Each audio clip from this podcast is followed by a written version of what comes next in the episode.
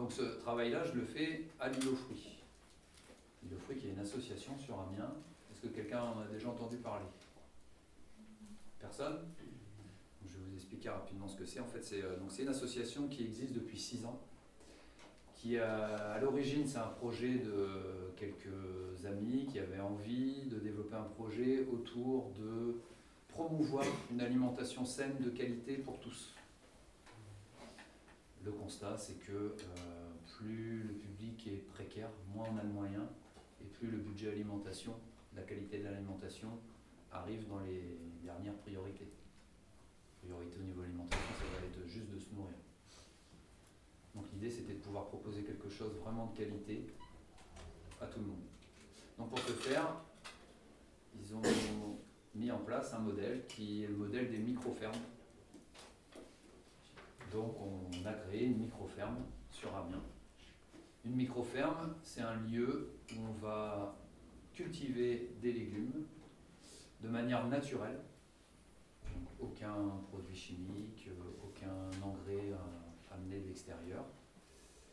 Et vertueux, respectueux de la nature. Donc pour faire ça, bah, pas de gros outils, pas de tracteur, tout à la main.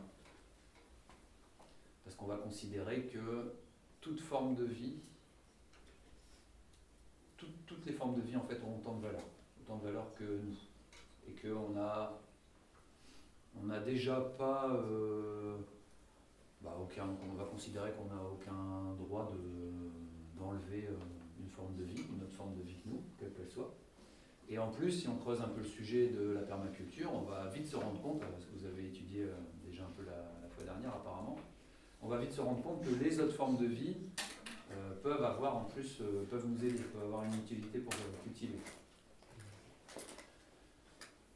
Donc, il y a cette ferme qui a été créée, une ferme en maraîchage bio. le label bio, mais on ne se contente pas du label bio, en fait on va beaucoup plus loin parce que le bio, c'est des règles à respecter pour avoir le label bio, donc de, légumes biologiques. Mais pour avoir le label bio, il y a quand même des tolérances.